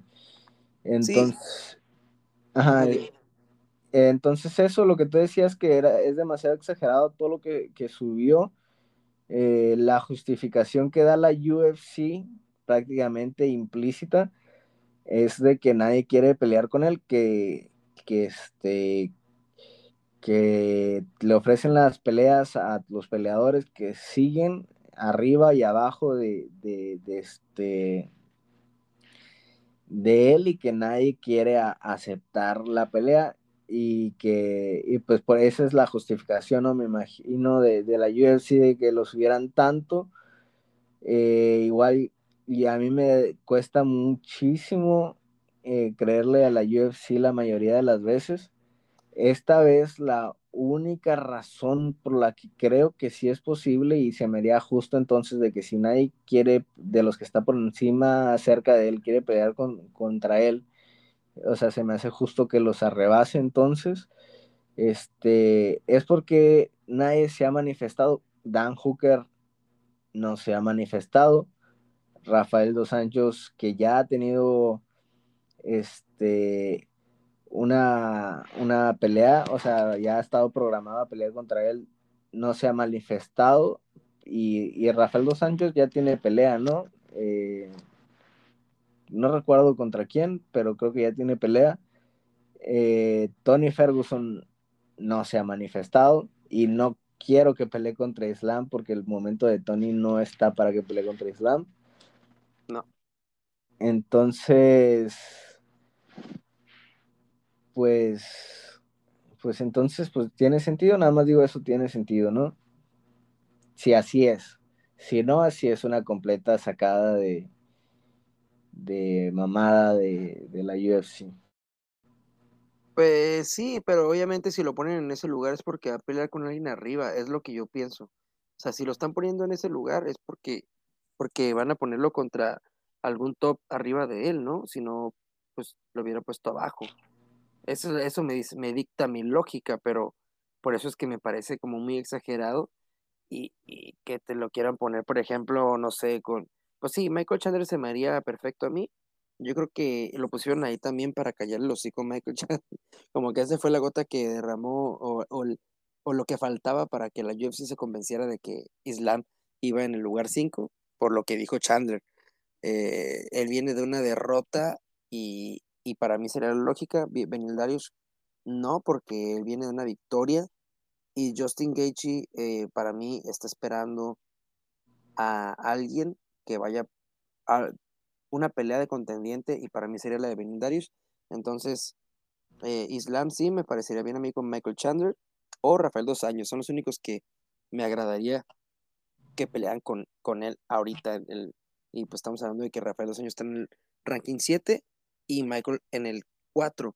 Y para mí, te digo, si lo pusieron ahí es porque a pelear con alguien arriba de él. Y el único que se me ocurre es Michael Chandler si lo ponen con Justin, para mí Justin no debería aceptar esa pelea. Digo, igual conocemos a Justin y Justin le vale 3 kilos, pero para mí no la debería aceptar. Para mí Justin debería aceptar una pelea de contendiente y es y como te digo, para mí es Benil Darius. Entonces, sí, Islam contra Chandler me parece perfecto. Eh, los dos se ponen a prueba ahí y se va a ver qué onda, quién tiene el power en la lucha. Sí, eh, pues Islam prácticamente eh, creo que llamó a, Rafael Dos Anjos, llamó a Tony Ferguson y llamó a Michael Chandler. Los tres están seguiditos ahorita de él. Eh, pues vamos a ver, vamos a ver a quién le ponen. Pues, primero me gustaría Rafael Dos Años, ¿no? sé. ¿Qué prefieres, Chandler o, o Dos Años? Como pelea para ver, Chandler como prueba para Islam, si yo fuera su entrenador, dos años primero. Estoy tratando de buscar eh, si, dos años tiene pelea. Sí me acuerdo que tiene pelea, pero no recuerdo contra quién. Quizás no confirmada, pero creo que sí ya, ya habíamos hablado de eso. No me acuerdo si en un podcast o simplemente entre nosotros, pero yo había ya visto la noticia de, de que ya tenía tiro Y aquí estoy viendo ahorita que en el UFC 266, Volkanovski contra Ortega, ya treparon la pelea de Nick Díaz contra Robbie Lawler. Eh, ya, esa, pelea va a estar buena, esa cartelera va a estar buena. Y, ok, pero, que no aquí estaba la pelea, ya no está la pelea de Jan Blakovic contra, según está en el UFC 266, ¿no? Sí, la, o sea, yo lo que la otra vez estaba viendo, no sé qué rollo con eso. ¿La quitaron o qué? Mm, idea, la verdad. Pero bueno, pues este, ahí están las cosas como están. Y Islam pues le ganó a, a, mm, ¿cómo se llama? A Tiago Moisés. Y pues sí, esperemos que, que se pegue un tiro bueno en la siguiente. Y ya vamos a ver de qué está hecho porque muchas expectativas se tiene pues con este güey, con Islam. Pues mira, hablando de Dos Anjos, me puse a buscar a ver lo de su pelea. Eh, y hay una noticia aquí, el título dice Dos Anjos, bueno, está en inglés, pero voy a, hacer, voy a tratar de traducirlo a lo mejor al español. Dice Dos Anjos dice que Khabib ha accedido a pelear con él si él vence a Makachev. Y pues está toda la, la, noticia, que no la voy a leer ahorita porque no los quiero aburrir con, con una lectura larga, pero me paso aquí a, a un tweet que no he leído, pero vamos a ver qué dice Rafael Dos Anjos en el tweet que citaron aquí los amigos de mmanews.com. Vamos a ver. Dice otra vez, pues es traducción a la mexicana, ¿no? Aquí de mi parte. Este, acabo de escuchar, dice Rafael Dos Sánchez, acabo de escuchar por parte de la UFC que Islam eh, aceptó pelear conmigo el 30 de octubre a cinco rounds en Abu Dhabi y Khabib aceptó que sale del retiro para vengar la derrota de su hermano pequeño. Entonces, pues fíjate, teniendo ese sazón la pelea, se me antoja ahora más todavía. Se me antoja más todavía. Y lo siento, Islam, pero ojalá y pierda hasta que vuelva a Khabib. Ah, a mí me gustaría que volviera a Khabib, pero no contra dos años. O sea, no, no, ya vimos esa pelea y en dos años no hizo nada. Y dos años no es como que esté en un, ahorita en su mejor momento, o sea, está irregularcito también. Entonces, no, no, a mí no, no, me, no me genera nada, la verdad, ver a dos años contra Khabib. Preferiría ver a Khabib contra Charles o contra Ferguson después de que ganara una pelea. Esa no la acaban de ver. Lo que sí te puedo decir es que si Makachev llega a ganar y le da la pelea por el título, estaremos viendo lo que nunca vimos, pero en una versión distinta, como Tony contra Nurmagomedov, haz de cuenta, ¿no? Charles contra Makachev sería lo similar, lo más acercado a lo que hubiéramos visto entre Tony y Nurmagomedov. Así es, estaría, estaría bueno el tiro. O sea, a mí me gustaría más que volviera. Es otro. O sea, era uno cuando peleó contra Khabib, fue otro contra cuando era campeón y ahora es otro también. Antes era un peleador pues que le faltaba desarrollar su técnica. Cuando fue campeón a mí yo era súper fan. Soy súper fan de Rafael Dos Anjos todavía. Pero ahorita creo que sus habilidades físicas disminuyeron y se mantiene dentro de ese top a base de experiencia, ¿no? A base de colmillo.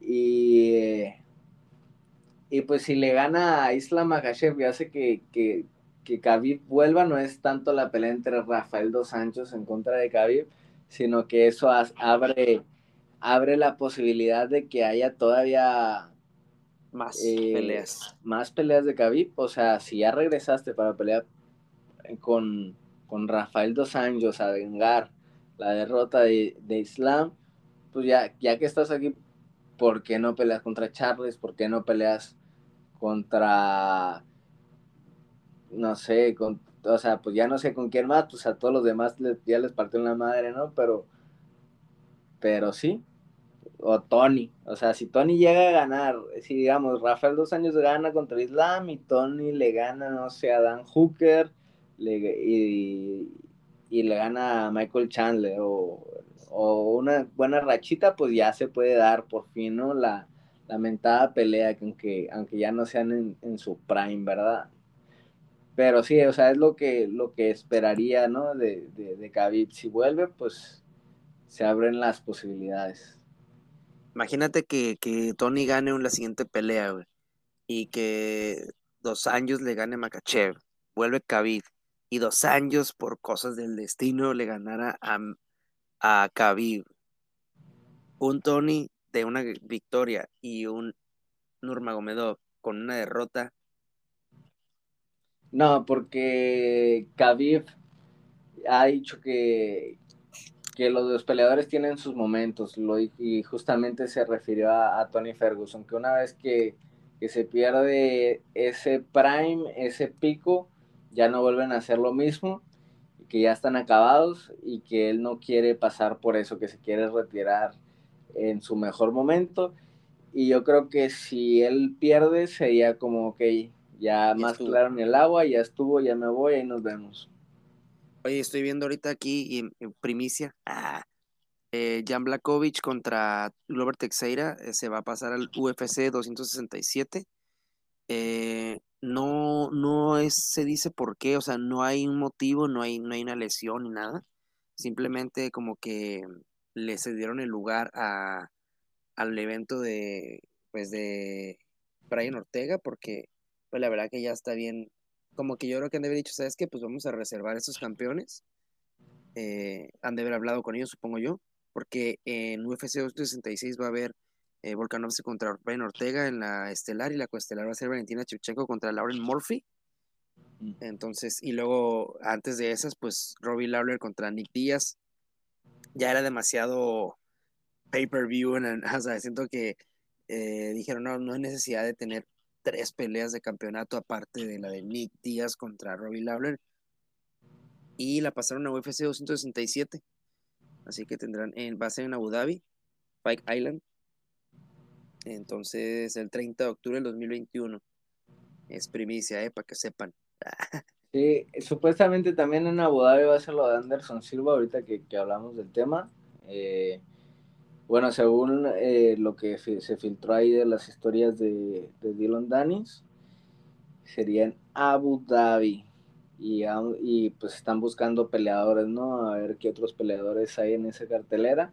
Le ofrecieron una pelea de grappling a, a Dylan Danis con reglas de ADCC y pues todo parece ser que, que la rechazó porque ni siquiera les respondió el mensaje. y a los que se quieran enterar más de por qué, pues métanse ahí a. Bueno, ya se la pellizcaron, ¿no? Porque yo creo que ya se borró la, la historia de, de Dylan Danis, pero era un, un pleitillo ahí todo chafa de, de, de Dylan Danis con Tom de, de Blas y, otro sujeto que es el que le mandó el mensaje de, de esta ofreciéndole una pelea dentro de esta cartelera que sería en Abu Dhabi de Logan Paul y Anderson Silva. Este una última cosa que me gustaría comentar de Islam Magachev que se me hizo chistosísima fue su conferencia post pelea, la entrevista post pelea digo, eh, que le que pues entre los rounds se veía ahí a Javier Méndez, entrenador en jefe de, de, de AKA, y se veía a Khabib que le decían así como que le decían a Islam, ¿sabes qué? Pues sabemos que puedes ganar en kickboxing, pero vete a luchar, o sea, lucha, lucha, lucha. Y eso le pregunta, no me acuerdo quién era el comentarista, era Paul Felder, ¿no?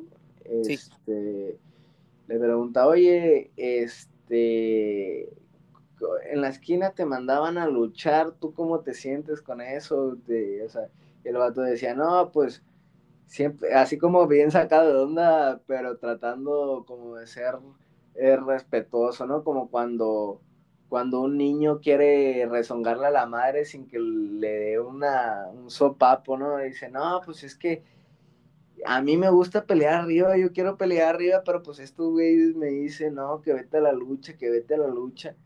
Y pues y al último nada más dicen, no, pero pues son mis, mi esquina, yo tengo que escuchar a mi esquina, ellos saben lo que hacen, ellos son los campeones del mundo, y pues ni hablar. Pero sí se me hizo muy, muy chistoso eso, ¿no? Como niña chiquito ahí regañada. Sí, le dieron sus papillos acá, en, en, o sea, no literal, metafóricamente hablando, ¿no? No, lo habías visto cuando estaba, cuando estaban en la entrevista, estaban atrás Khabib y, y, Javier Méndez, el Javier Méndez nomás pela los ojos ahí. Sí, pues es que sí tienen que obedecer a la esquina y es que muchas veces, pues es como uno que está viendo las peleas desde acá, ¿no?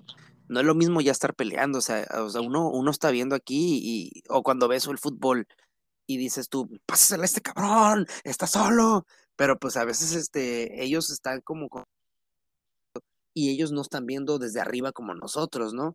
Y es lo que pasa, eh, para eso son las esquinas, porque ellos están viendo todo, están viendo las fallas, ¿no? Y hay veces que uno, eh, pues peleando, no te das cuenta a detalle de las fallas de tu rival o las tuyas, hasta que ya como que te las dice, no sé, la esquina, ¿sabes qué? Te están entrando mucho los jabs o te está o estás bajando mucho la mano derecha y ya te entró dos volados de este güey, o no sé, ¿no? Cosas así, detalles. Entonces, eh, a veces eh, ha, pasado que no hacen caso a la esquina y, y, aún así ganan, ¿no? Pero también ha pasado lo contrario, lo que, ¿sabes qué? Están entrando mucho eh, los volados de derecha de este vato y terminan noqueándolos con ese volado, ¿no? Entonces, de preferencia, si, es, si tienes que seguir a tu esquina lo que te diga, ¿no? Para eso están pero pues sí, sí hay veces que me imagino que... Hay una entrevista incluso con Mike Perry, ¿no? Donde dice que, que, que yo estoy finta, finta, finta, dice, y, y, me dice, ve para enfrente, ve para enfrente. Y así, como, y luego a ver si la encuentro, me ha costado trabajo, siempre que la busco, me cuesta un montón de trabajo, pero dice, a ver, métete tú, métete tú a pelear, pues. Y dice, pero le dice recurada este Mike Perry. Si la encuentro, la voy a subir en la página, en Facebook. Pero sí, así, así es como te digo, pues tienen que obedecer a la esquina, pues les guste o no. Sí, no, ¿para qué llevas esquina entonces si no les vas a hacer caso? O sea, tienen que ser personas que, que en las que confíes y que sabes que si te dicen algo es porque por, por algo y tienes que confiar en ellas en el sentido de, de que pues son personas también capacitadas que saben de lo que te están hablando, pues. y aparte, ¿quién está en su esquina, no? O sea, también está viva ahí en su esquina, pues. Sí, es el Khabib y, Javier Méndez, que cuántos campeones no tiene también, con Cain Velázquez, con Daniel Cormier, con Luke Rojo, eh, con Ken Chambrock desde el principio, este, entonces, oh, no me acuerdo cuál Chambrock, un Chambrock, este, porque habían dos, ¿no? Este, y otros campeones en kickboxing entonces sí tiene una excelente esquina eh, Islam. Y pues sí, o sea, si la llevas, la, la, la, tiene, la tienes que escuchar. Pues sí, y ahora sí, pues por mi parte ya no sé, ya no, no, no, no tengo nada más que comentar sobre la pelea. Solo vamos a ver qué pasa también con Tyron. Apostó un tatuaje con, con Yo amo a Jake Paul, ¿no? ¿O cómo era? Sí, el que pierde se va a poner yo amo y a, o sea, Jake, el rival, ¿no? Ajá, el rival, Jake Paul o Tyron Woodley, ¿no? Que ahí yo siento que se lo chamaqueó el eh, Jake Paul a Woodley, porque prácticamente a Jake Paul por su actitud y todo como que le vale madre, ¿no? Se puede tatuar un pito, yo creo, y, y, no, pasa nada. Ajá, y, y es más serio en ese sentido Tyron Woodley, eh, pero pues ahí lo, lo, lo chamaqueó, le dijo, ah, entonces la está dudando, entonces no estás confiado, ¿no? Ajá. Sí, sí, se lo chamaqueó la neta porque ahora siento que se, se metió una presión extra Tyron Woodley y él no es ese tipo de peleador que, que le encante el trust y nada de eso, entonces sí se metió en una camisa de once varas, puede ser un factor importante durante la pelea, pero pues ojalá, ojalá más bien le ayude a fortalecerse y a concentrarse, eh, porque pues sea lo que sea, Tyron Woodley es un peleador que trabaja mucho y que muy dedicado, entonces ojalá le, en lugar de perjudicarle le ayude yo si hubiera sido le hubiera dicho, no, no, no, no te, es más, ok, te hago apostar, pero tú te tatúas I love Tyron Goodley. Pero yo, si yo pierdo, yo no me voy a tatuar nada. El lentes a la apuesta, si no, entonces hay que confiar. Y ya, a ver, o, si no, eh, no voy a entrar en tus pedos. o, así decirle el plano, yo no voy a entrar en tus rollos. Simplemente voy a entrar y te voy a noquear, no necesito apostar nada. ¿No? Pues ya está peludo Tyron, pues no debe haber caído en eso, pero pues bueno. Ojalá no, no, no le afecte durante la pelea y lo veamos noqueando a Jake Paul. Estoy ansioso por ver eso, la verdad. Sí, eh, y pues hablando de, apuestas, quienes hayan escuchado los primeros podcasts, pues sabrán que su dios eh, Guillermo Gómez lleva dos apuestas arriba eh, del mandillo y hemos estado hablando así como de hay que seguir con el rollo de las apuestas, ¿no? Y acá, y el mando me planteó una idea que es bastante interesante. Todos eh, hemos jugado, yo creo, alguna vez en nuestra vida este juego de básquetbol que, si no me equivoco, se llama Media Luna, que es eh, estar avanzando según este, vayas a eh, una media luna hasta que hasta que llegas otra vez a tu posición inicial, ¿no? Y gana el que el que meta en ceste eh, primero desde todos esos ángulos. Y trasladándolo ahí a, a la cuestión de los de los eh, pues de las apuestas que tenemos, pues digamos que yo ya encesté dos veces, no sabemos cuántos encestes vamos, después lo podemos discutir mejor, ¿no? A ver cuántas apuestas totales y así, pero el punto es, este, el punto es ir aumentando así como la intensidad. Ya se apostaron unas caguamas, ya se apostaron unos, unos este, marisquitos. Ahora lo que sigue, lo que propuse es un video bailando como el de, como no, no me acuerdo cómo se llama el personaje del niño de Family Guy. Mam, mam, mami, mami, mam, ese no, pero ese mero con la canción de Doja Cats Kiss Me More se llama, porque lo busqué. Kiss Me More, ah, ah, ah, que es esta. Ya, o sea, todos en su cabeza tendrán ya la, esa canción en su cabeza, la pasan a cada rato. Entonces, ¿qué te parece esa apuesta?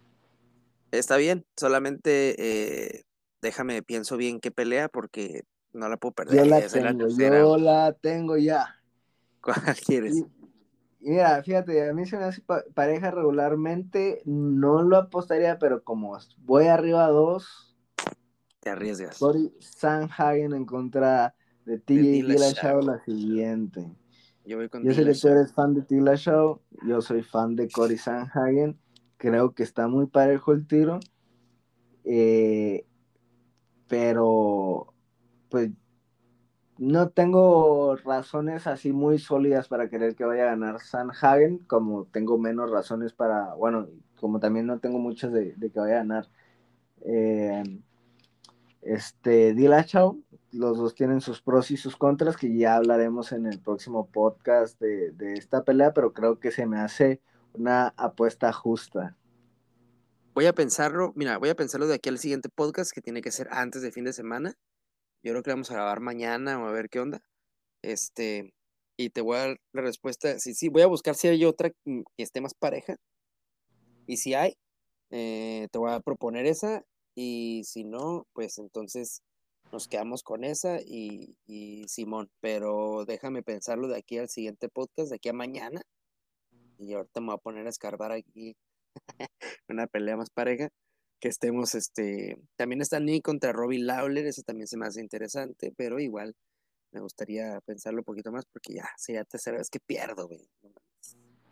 Sí, yo no apostaría en la de Nick contra el Robbie Lawler, la verdad no sé cómo vengan ambos, y yo le voy a, a Robbie Lawler, pero...